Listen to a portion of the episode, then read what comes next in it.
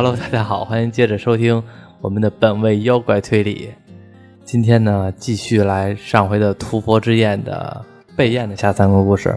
上一回，要不先回顾一下上上面的三个故事都是什么来了？第一个故事我有印象，就是光宝委托关口去找一个消失的村子。对，这个消失的村子的话呢，是最后他进了那个叫风，对吧？嗯，关口发现了军风大人，然后回头呢，有一个人拍了他一下，他回头一看是一个卖药郎。对，这是第一个故事。然后第二个故事呢，第二个故事是那个狂骨之梦那朱美。哦，对，朱美。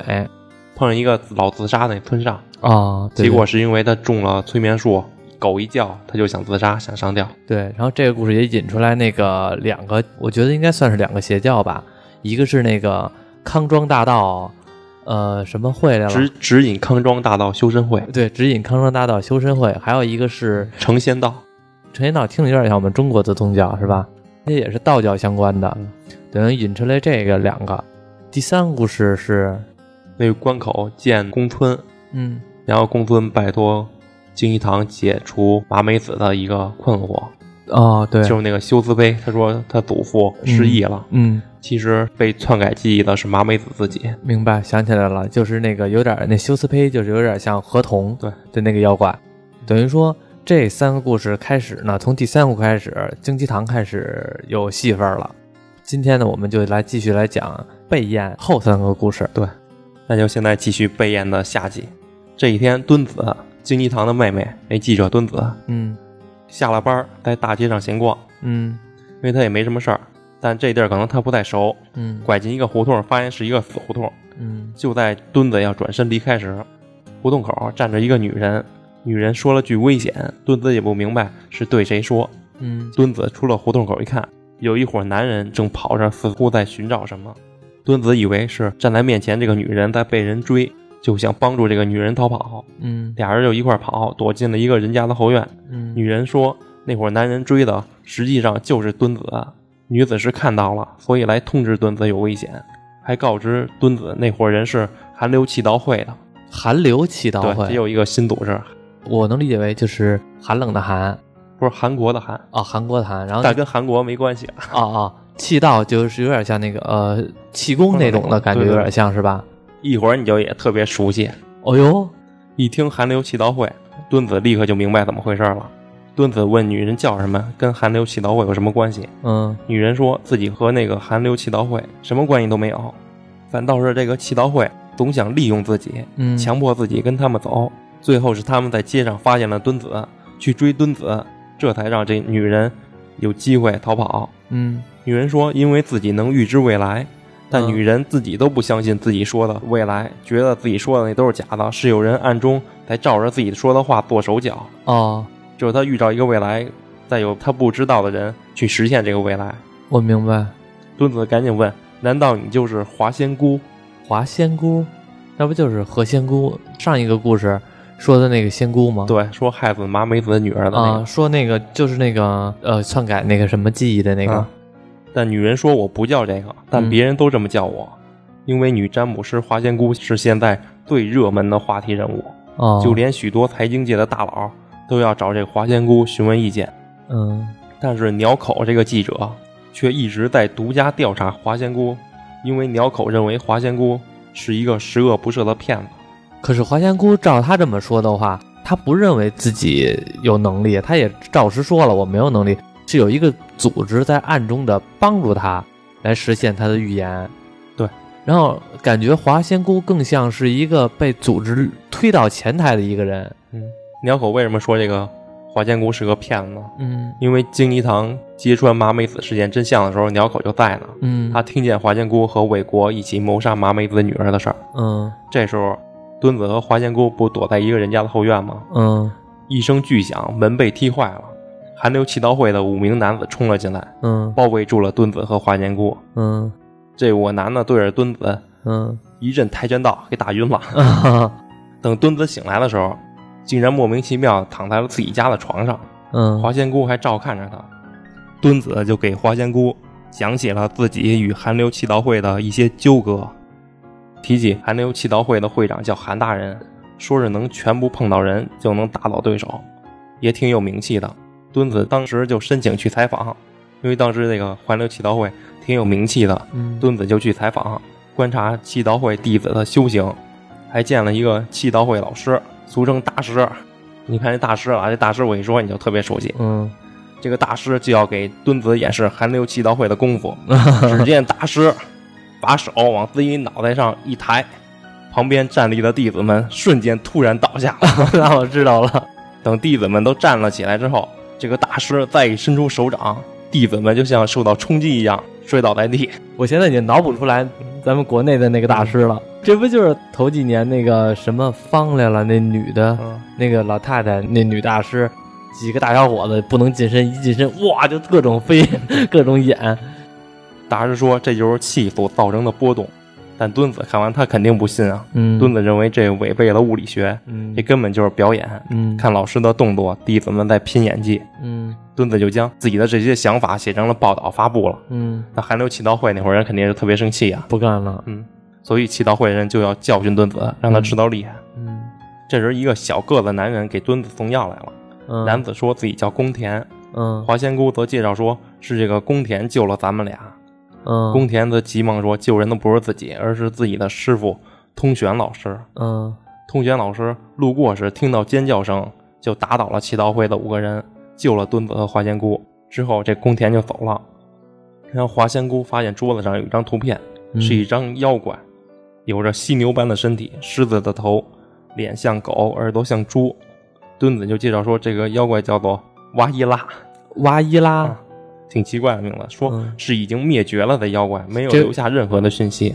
这有点不像中国或者日本的妖怪，嗯，听着有点反而像那种印度之类的妖怪了。反正这妖怪只有外形和名字流传了下来，嗯因为妖怪就等于讯息，没有讯息的就等于灭绝了。嗯然后华仙姑就说，这妖怪和自己一样，只剩下外形和名字了。嗯墩子就问华仙姑是什么时候开始做占卜的。华仙姑说自己并没有开业，也没有宣传什么的，嗯莫名其妙的就有人来找自己商量，嗯还会收到谢礼，但自己从未主动联络过。嗯墩子就问那些人来问你时，你都是怎么回答他们的？嗯，华仙姑说，在见面之前自己完全不知道说些什么，但只要一见面，话就脱口而出了，哦例如丢失的东西就在床底下之类的。嗯华仙姑又说起自己的第一次占卜，是在十五岁时来到东京的某家餐厅打工，嗯给一个军部的人占卜，但占卜了什么，自己说了什么，华仙姑已经忘了，嗯也不知道自己当时为什么那么说。嗯反正军部的那人很高兴，还给了华仙姑不少钱，嗯还将华仙姑介绍给了更多的人。嗯后来占卜的人越来越多，华仙姑也一直对访客说，说着不经过大脑脱口而出的话。明白最后访客因为太多，华仙姑太累了，就辞职隐居了起来。嗯后来被一个男人找到了华仙姑的住处，拜访的人就又开始多了起来。华仙姑也不知道今后该如何是好。祈祷会为什么要找自己？墩子说，韩流祈祷会暗中似乎在搞政治，而你华仙姑接触了很多政治界的人，所以祈祷会应该是想从你这里得到一些情报。相当于拿他作为一个以他这个人会占卜这件事情来接触到政客。对，因为我后来发现，你像那个，无论是说中国的大师也好，还是怎么样也好，无论是练气功的，还是说最开始的大师王林之类的，很多人有钱人或者是商界的大佬都愿意学。他们有，我怀疑他们有的时候并不是真的信，而是说拿这个大师当做一个接触到更高层级的、更高的圈子的一个政客了，一个入门级的，相当于一个敲门砖。所以说，这样的话可能用处更大。对，像之前不有一个王林大师，对啊，王林身，边不都是有名人士吗？对对对，其实很多人不一定真的信这个气功，就是接触到其他人而已，对对，更像是一个公关。华仙姑说自己很害怕，嗯，自己脱口而出的话都会变成事实，但那些话并不是出于自己意志想要说的。花仙姑就哭了起来，说自己总感觉自己好像缺少了什么，嗯，还说自己是有名字的，叫左伯不由。左伯，他也姓左伯吗？对，和最开始第一个故事的那地主家那个左伯，地主家左伯是一个姓氏。对，没准就是一家人。嗯，他们那左伯家人不都消失了吗？没准这个就是其中之一。对，你这没准儿是不是意思就是这个先不揭露呢？不是因为那个测验我也没看呢，我啊因为以前看我都忘了，没什么印象了。啊之后，墩子带着华仙姑去往贾木金的侦探社。贾木金看到墩子受伤，责怪他太鲁莽了。嗯而在贾木金看华仙姑时，则一直盯着他，说到：“你是谁？你是没办法瞒住我的。”说完话的，贾木金就回到了自己的房间，墩子就带着华仙姑离开了侦探社。路上，花仙姑对墩子说自己一定是被贾木金看穿了，嗯。因为在去找贾木金的之前，墩子就告诉花仙姑说贾木金能看到人的过去，嗯。而贾木金的这个超能力，就连金一堂也无法完全说明。嗯。金一堂只是说，因为贾木金从小视力就不好，嗯。战争中又把眼角膜给伤了。嗯。贾木金通过眼睛得到的信号非常微弱，嗯。人的视觉并非靠眼睛和视觉神经产生，嗯。导致在视觉上其他的讯号优于眼睛，就像是电视机接收信号一样。嗯所以贾木金的大脑以相同的特殊功能弥补了器官的损伤，促使他可以看到别人的记忆，哦，但无法看到人心。但是他这个不管他这有没有科学根据啊，反正他给你有一个解释，这个贾木金的说法，对有一个说法，这超能力是从科学的角度还是怎么样？呃，生物学的角度，他是给你稍微的弄了一个设定。也正因为如此，贾木金看到了华仙姑有个无法饶恕的过去，华仙姑就告诉了墩子，说是自己杀了自己全家和全村人，自己逃走了过去。嗯这时，寒流祈祷会的人发现了墩子，又追了过来。带头的就是当时给墩子表演的大师。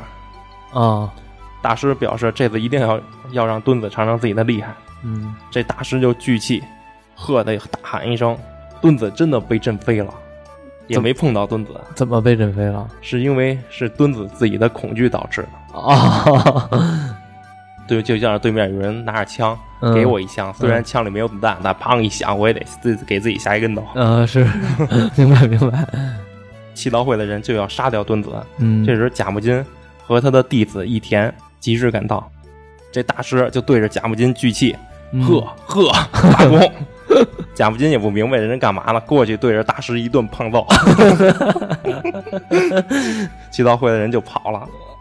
不是，那这看来这贾木金这个格斗技也挺厉害的呀，嗯不是那种文弱书生的感觉。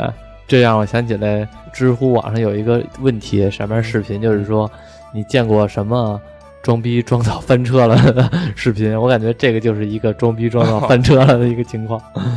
然后这个义田就说自己从鸟口那收到消息，说华仙姑失踪了，而且华仙姑像是被人操纵的。嗯有一个男人几乎每天出入华仙姑的住处，嗯并且负责给想要拜访何仙姑的人牵线。嗯但华仙姑本人根本不知道有这么一人。一田就问华仙姑认不认识卖药郎韦国，华仙姑说认识，不过韦国已经在十五年前死了。一田则说韦国根本没有死，而且这么多年一直出入你的住所，你不记得是因为韦国是个厉害的催眠师，嗯韦国借助对华仙姑催眠，来让华仙姑对那些拜访者说出韦国自己给华仙姑设计好的话语。嗯，接着，韦国再动手脚，就实现华仙姑这个占卜、占卜未来的这个事儿。明白。贾木金再次看到华仙姑的记忆，说你又被骗了，说你的家人根本没少，嗯，还提到有一个怪东西，问是不是水母，水母是什么呀？其实就是那个军风，应该是。哦哦哦，然后这第四个小故事结束了，哎，那这个故事比较短啊。嗯，那等于这个故事当中又把引出一个寒流祈祷会，对引出一个韩流祈祷会，等于宗教牵扯到三个了。嗯还把华华仙姑正式说了一下，对他根本没有什么能力。对，而且好像这个华仙姑，因为她叫她姓佐伯，好像和这个佐伯的第一个故事，也就是军风大人又有点关系了，嗯就是佐伯家的一个女孩吧，有可能。那那个谁，就是这个卖药郎卖药郎韦国的话，感觉他好像在哪个故事当中都会有他的身影。对然后就是第五个故事，是牧场刑警出现了。嗯牧场刑警又在名为猫耳洞的小酒馆跟老板娘聊天。嗯这猫耳洞里老板娘就是《洛心木之里》那个里头告诉牧场女性和服脱下来怎么处理的那个。哦，想起来了，这老板娘叫阿润，阿润。这次这阿润是替自己的朋友一叫春子的请来的牧场。嗯三人就聊到一个通灵能力很强的一个怪孩子，嗯说是可以照出人的罪恶一面，嗯能识破人的谎言。嗯所以这怪孩子还帮助警察破了很多案子。但牧场直接断言说那孩子一定是个骗子。然后春子说自己前几天碰见过这个怪孩子，嗯，怪孩子被称之为蓝童子，蓝童子对他应该是对应八仙的那个蓝采和，哦，你要不说我还没没意识到，对对对是吧？对对对，春子又说，因为自己被一个叫工藤的男人纠缠，工藤是一个送报的，无论春子在哪儿，这个工藤总是在附近监视着。嗯春子就报告给了自己单位的领导，春子的领导就跟工藤的领领导说了这件事儿，之后这个工藤就再也没有出现过了。直到一个月后，春子收到一封信，就是这个工藤寄来的，嗯信上记载了春子某一天生活的详细的行动，就是你几点起床、几点上厕所、几点刷牙、用的什么牙膏，嗯，都特别详细，甚至连个人隐私都记载着。那看来是被监视了呀。对呀，春子就觉得有人在偷窥着他，对，但春子完全没感觉出有人在看他。嗯春子已经收到记载自己生活四十九天的信了。春子住在单位的公寓宿舍中，春子就将自己的屋子的窗户都贴上了报纸，防止别人偷窥。自己的屋子很小，也没有可以藏人的地方。春子还去过工藤工作的地方，发现工藤还每天都在正常上班，嗯，他不可能监视自己。那牧场就问春子：“你和工藤是在哪儿认识的？”春子说：“是在长寿延命奖，又一新组织。长寿延命奖长寿就是人长寿，啊延命延长寿命。哦，奖就是类似于奖会这种的，也是有点像，有点像现在我们所谓的，就是有的人可能知道啊，就是比如说早市或者怎么样的，经常都会有一些什么医疗下乡，然后是感觉给你讲一下怎么能长寿啊，我们这儿有什么药。什么？我我奶奶还买过呢，你知道吗？我因为我们家这边有早市嘛，我奶奶就是去早市逛街去，然后有人卖那个鸡蛋，鸡蛋上面贴一个纸片儿，然后叫什么高科技不公害鸡蛋，反正类似的，然后五十块钱一盒，然后我奶奶买了。那你奶还是有钱的。长寿延命奖这个组织，简单说吧，就是现在现在骗老头老太太卖保健品的那伙人。对，就有点类似。我奶奶还去过呢。你奶奶也去过啊？之前俺村儿，俺村儿，俺村儿不有一市场吗？嗯那里就有一个给老头老太太上课卖保健品的。嗯，我奶奶天天跟我要大水瓶子，嘛呀？我我就问我奶奶说：“你要拿那么多大水瓶子干嘛呀？”说去那儿接水去，说嗯人那儿的水过滤了，过滤的特别好。嗯结果一堆老头老太太拿大水瓶子去人那儿接水去，嗯然后我有时候也去那市场嘛，就经过我就跟那儿看，就老头老太太跟那儿坐着，里边有一人老师给讲课，嗯然后灌水，他嗯里头也卖保健品，但因为太贵了，我奶没买，嗯，我奶就去那儿灌免费的水，我奶奶买了点鸡蛋。反正就是这么一个组织，嗯说是类似于耿申奖。嗯，耿申就是讲就是六十天一循环，耿申那天不能睡觉。耿申是哪天啊？耿申后边再说吧，耿申一会儿金鸡堂会告诉你。行，嗯说这长寿延命讲讲课的老师叫通玄老师，嗯。通玄就是上一个故事墩子被寒流气刀会追的时候，嗯，不是通玄老师救了他吗？哦，我想我知道，就是被他被打晕了，然后后来那个又被那个墩子就是醒来之后，然后另外那个何仙姑跟他说救咱们俩那个，对这通玄老师会给大家做健康诊断，并告知大家接下来六十天哪些是可以做，哪些是不可以做。嗯牧场就问这要钱吗？春子回答会收取参加费和药费，嗯药费非常贵。牧场说那不就是骗钱的吗？嗯春子说他也认为是骗钱的，所以现在已经不去了。嗯当时去听课是因为自己身体不好，真的很渴望健康。嗯去了后发现真的有效果。通源老师会算卦，告知你接下来生活的详细，几点起床，几点吃饭，嗯要吃什么，不能吃什么，几点洗澡之类的。以六十天为一循环，以庚申为节点。庚申就是咱老说一甲子，一甲子我也不知道，好像反正就是子丑寅卯那些，嗯能拼六十天。庚申应该是第五十七天。但如果你没按照通玄老师告诉你的指示行动的话，嗯下次见通玄老师，通源老师会直接说出你没有遵守他的话，嗯，所以身体才不好。如果遵从老师的指示和吃老师给的药，身体就会变好，还能长寿。而春子现在不去了，一方面是因为工藤也在那里上课，他不想见到他；一方面是有一次下课的时候，工藤在门口堵住了自己，嗯而碰巧这时蓝童子过来了，也不知蓝童子对工藤说了什么，嗯工藤就离开了。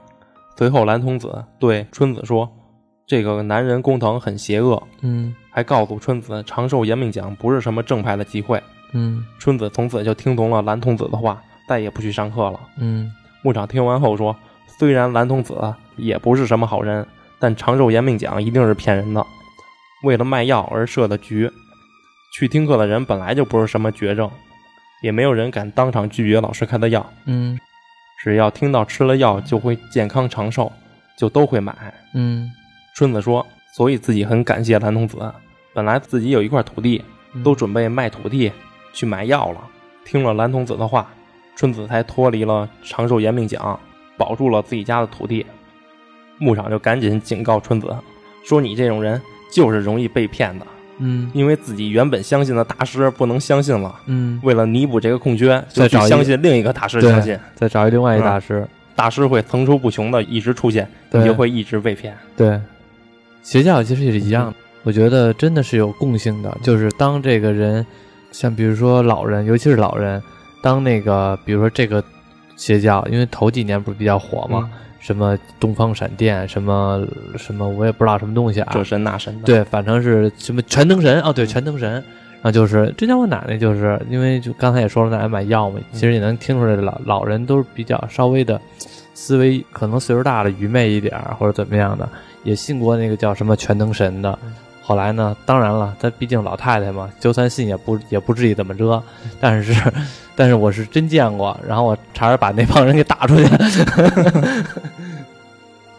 之后牧场就去找京鸡堂，嗯探讨长寿延命奖的事儿和春子似乎被人监视的事儿。牧场先问京鸡堂什么是梗身啊？为什么那天不让睡觉啊？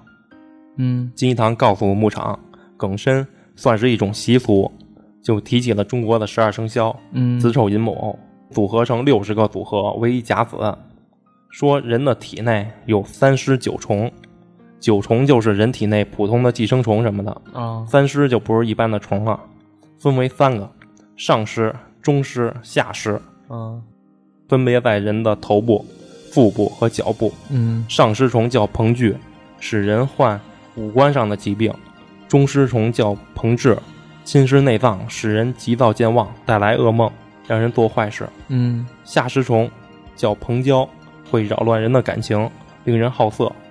据中国的古书东晋时期的葛洪所写的《抱朴子》嗯就记载过，三尸虫没有实体，如同幽灵一样。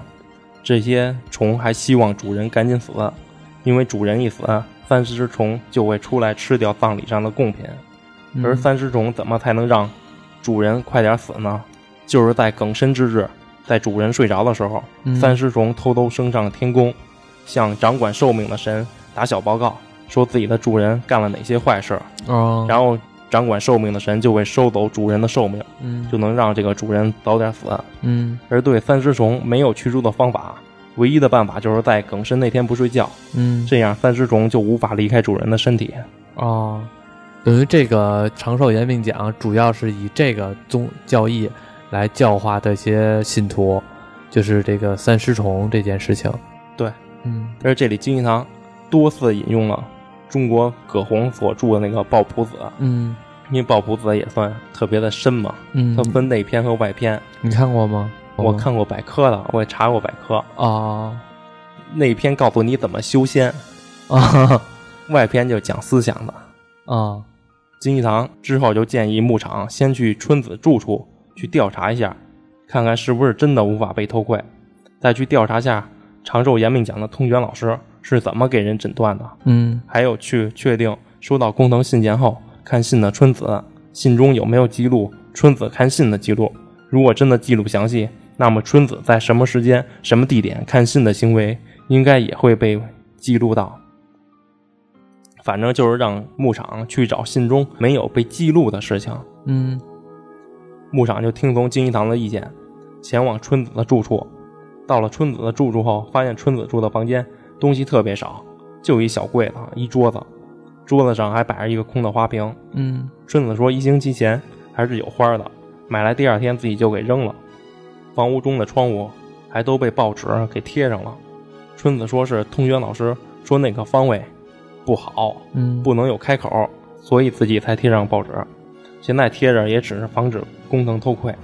牧场就将报纸都撕了下来，打开窗户，发现对面也是宿舍，完全没有任何能让人躲藏的地方。嗯牧场就要看工藤写来的记录春子生活的信，春子不想给看，毕竟有个人隐私嘛。嗯牧场就只能问：“那你收到的第二封信里边有写着你看到第一封信的事儿吗？”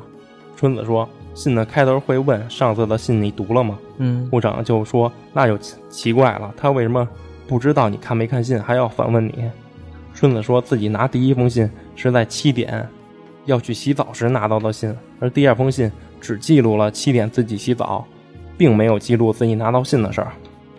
就是他那个信会记录他昨天详细的一些生活，嗯比如说我今天给你寄封信，寄的是你昨天的详细生活，嗯，那我明天再给你寄，明天你收到信就是今天你的详细生活。对，但今天你看到了你我给你寄的昨天的信，但是你明天收到的我写给你那封信却没有记录你看信的这个行为。哦，我明白你的意思了。举的例子是三天嘛，嗯等于说第三天没有记录到第二天我看第一天信的那件事儿。对，啊，明白了。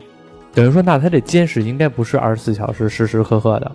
对，很明显是提前写好的。对，之后春子就赶紧查看所有的信，发现所有的信都没有记录自己看信的行动。嗯牧场就突然想到说：“你一直是在听从那个通玄老师的话生活的吧？嗯而工藤也在那里，一定是你在听通玄老师指示的时候，工藤在偷听，嗯给记录下来，再寄给你。所以听从老师指示的你就被工藤说中了。哦，我明白。但春子说不对，嗯自己从参加长寿延命奖开始，就完全没有遵守过通玄老师的话。例如花瓶中的花，老师只是说让摆三十天，但刚到第二天自己就给扔了。嗯牧场又开始思考起来，想起了金一堂的话，就问春子：“长寿延命奖是怎么运作的？”春子说：“他们都集中在一个类似道场的地方，大堂里有测量身高体重的，还有一些房间摆放着大量的药草。一开始就是大家随意围坐在老师周围，嗯聊聊有关健康的事儿。嗯之后每个人都会被单独的叫到一个房间进行诊断，嗯一个人大概诊断十分钟，在诊断过程中，老师一眼就能看出你没有遵守指示的地方，再告诉你，因为你没有遵守指示，所以你的病情又加重了。之后，老师会指示你接下来的生活和开药方，嗯但如果你可以完全遵守老师的生活指示的话，就不必买药。老师给你看完诊后，你就回到大堂一直熬夜，期间会让每个人小睡一小时，还会有助手给一个小本儿，本儿上写着咒语，就让你读本上的咒语。然后到了早上，老师的助手就会拿药过来，并口头告诉你老师对你的生活指示。牧场就问：“那那些指示怎么不是写下来给你们？”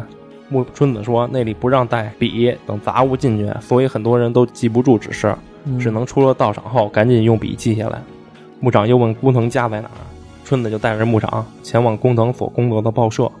到了报社后，发现报社周围围满了人，几名警察从报社中押出一个男人。春子指着说：“那个就是工藤。”牧场赶紧过去，发现抓工藤的警察自己也认识。警察说：“这个工藤有偷取汉方药局文件的盗窃罪。汉方药局嗯，就是那个长寿延命奖。哦，说接到报案，被长寿延命奖的人强迫买药，受害者们都被施展了催眠术去买药，嗯还获得线索说工藤偷出了能证明长寿延命奖是欺骗的文件，所以他们这些警察就来找工藤了。嗯警察还拿出了物证，是一个信封，牧场就拿来一看，里边有记录今天春子日常生活的信，还翻到了记录春子买花想要浇水却犹豫的最终将花扔了的事情。嗯这下完全预言了春子的生活，春子也震惊了。这时传来声音：“没错，这位小姐就是依照上面所写的生活的。”说话的正是通灵男孩蓝童子。嗯蓝童子看起来十四五岁。这时警察赶紧对蓝童子说：“辛苦了，辛苦了。”告知工藤盗窃的就是蓝童子。最近蓝童子也一直在帮警方破案。蓝童子说：“通玄老师一定是告诉你，只要遵守指示就不用吃药。但是无论怎样，大家都无法遵守，结果就只好买药了。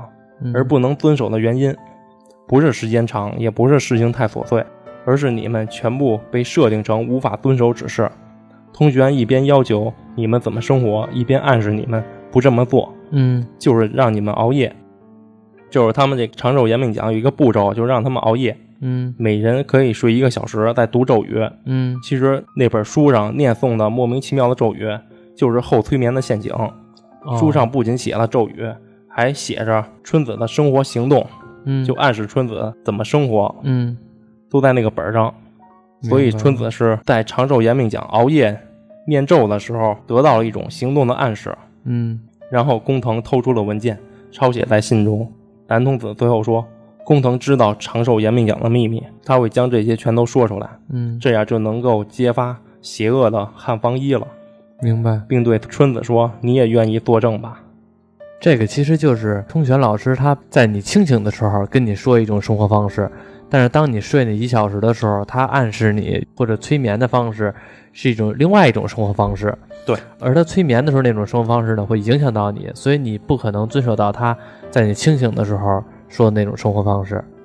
这是第五个故事就？”完了对，，第五个故事就完了。引出来了蓝童子。蓝童子看来是好人啊，还老帮警察破案。他就是这几个邪教嘛，嗯，这几个邪教都不是一伙的，就想把别的邪教给整垮。哦，我以为他们这个八仙全都是一块儿的呢。不是，哦，不是啊，要不为什么这一部叫做屠佛之宴呢？嗯。就是一个大宴会，最后这八仙聚集在一起，嗯。开始斗争。嗯哦。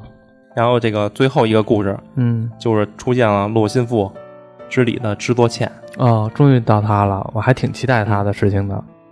这天，知多茜在自己的家中回忆起以前的生活，嗯。自己死去的妹妹，嗯，现在特别想和妹妹闲聊，哦。但仔细想想，生前一次都没有和妹妹好好聊过，嗯自己也一直避免着与任何人发生语言冲突。嗯唯一的一次就是竞技堂，嗯和竞技堂的语言冲突就是《陆心腹之礼》简介里的那大结局。这天，知多县在自己家的公馆接待了一个叫羽田的老人。嗯羽田是知多县外祖父的弟弟。嗯羽田这次来就是来购买知多家的公馆的，嗯还告诉知多县取消与永志的婚约是对的。永志那小子没什么才能，等他站到柴田家的中心，柴田就迟早得垮掉。嗯羽田还向知多茜打听起贾木金的事儿，说想让知多茜引荐一下贾木金，但知多茜说自己和贾木金并不熟。嗯羽田就说那就算了，问知多茜把房子卖掉后有什么打算，要不要来自己这里工作，加入徐福研究会。徐福研究会，嗯，徐福也是中国的，又是一个新的邪教组织呗。徐福是什么？徐福是咱们中国秦始皇奉秦始皇命令出海寻找长生不老药的那个。哦，我知道了，就是秦始皇那阵，因为想找长生不老嘛，派的就是徐福来找这个长生不老药。对，哦，知道了，知道了。但这羽田觉得秦始皇追求的并不是长生不老药，嗯因为秦始皇年纪已经大了，嗯，羽田年纪也很大了，他就跟秦始皇有种惺惺相惜嘛。一样的感觉。对他觉得年纪大的人都不是追求长生不老，而是应该追求可以恢复年轻的药。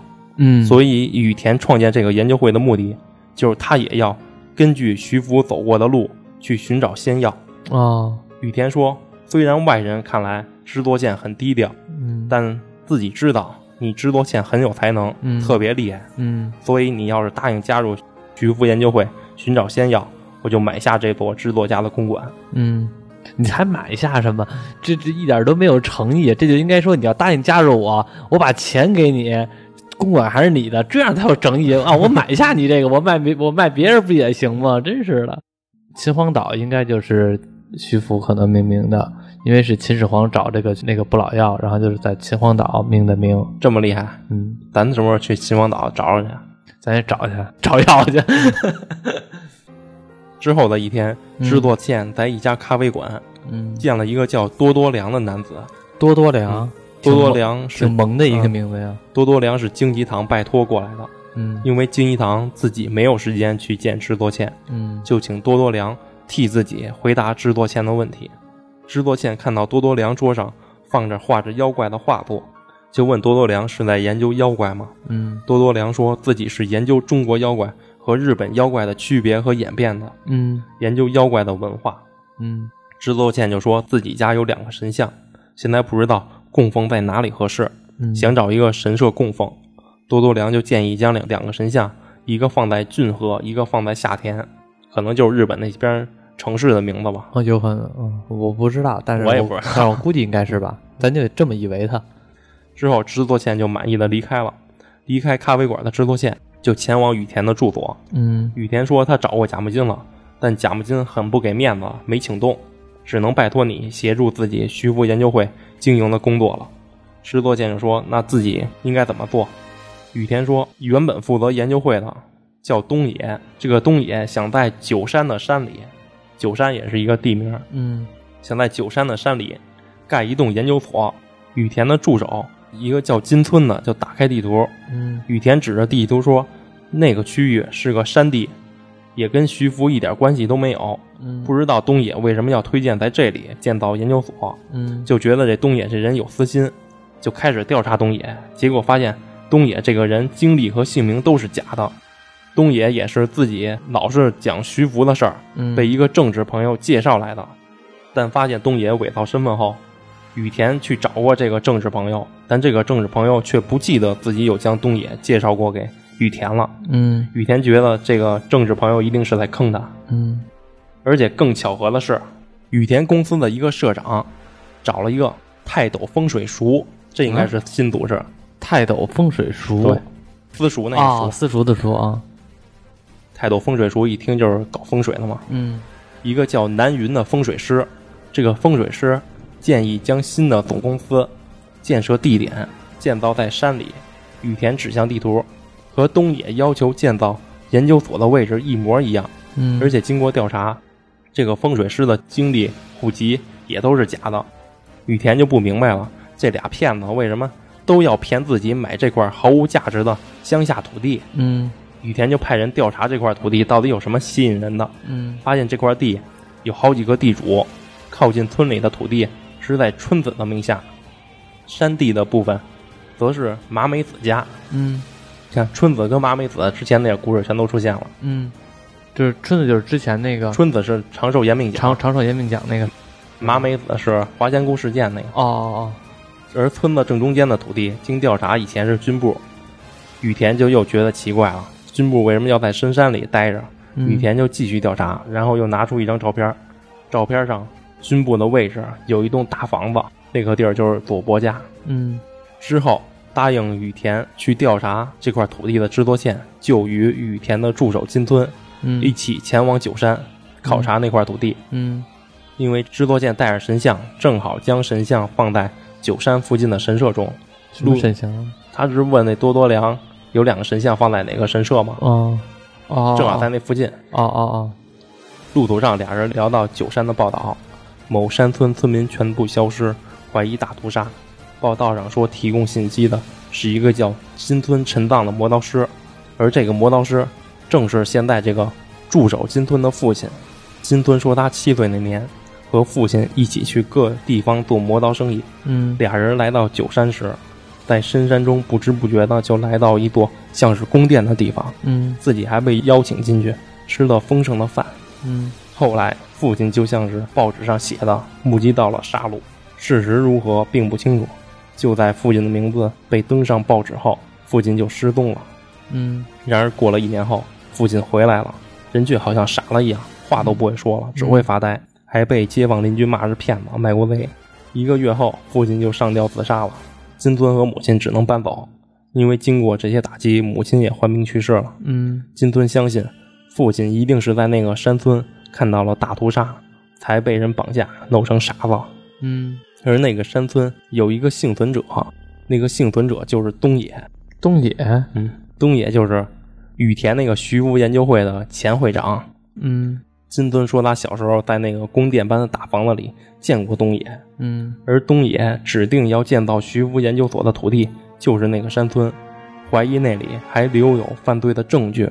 之所以东野现在要才要去消除证证据，嗯，是因为那块区域一直被军部占领，最近才刚解除。而还有一个让金村在意的就是那个风水师，嗯给总公司选取迁移的位置也是那里。这个金村就不知道为什么了。金村认为风水师和东野俩人并不认识。制作线提起说，明天咱俩就去那个村子调查一下。嗯说到这儿，俩人就到了山顶上的一座小神社。就在制作剑要进入神社时，门口处站着一个男人。男人说自己是个搜集地方民俗的作家，嗯还直接叫出了制作剑的名字，说是自己在杂志上见过。男人还说自己前天去看过净莲瀑布，传说净莲瀑布中住着一个美女妖怪，据说是蜘蛛。没想到今天就在这里碰见了你制作倩。其实蜘蛛就是形容的这个制作欠。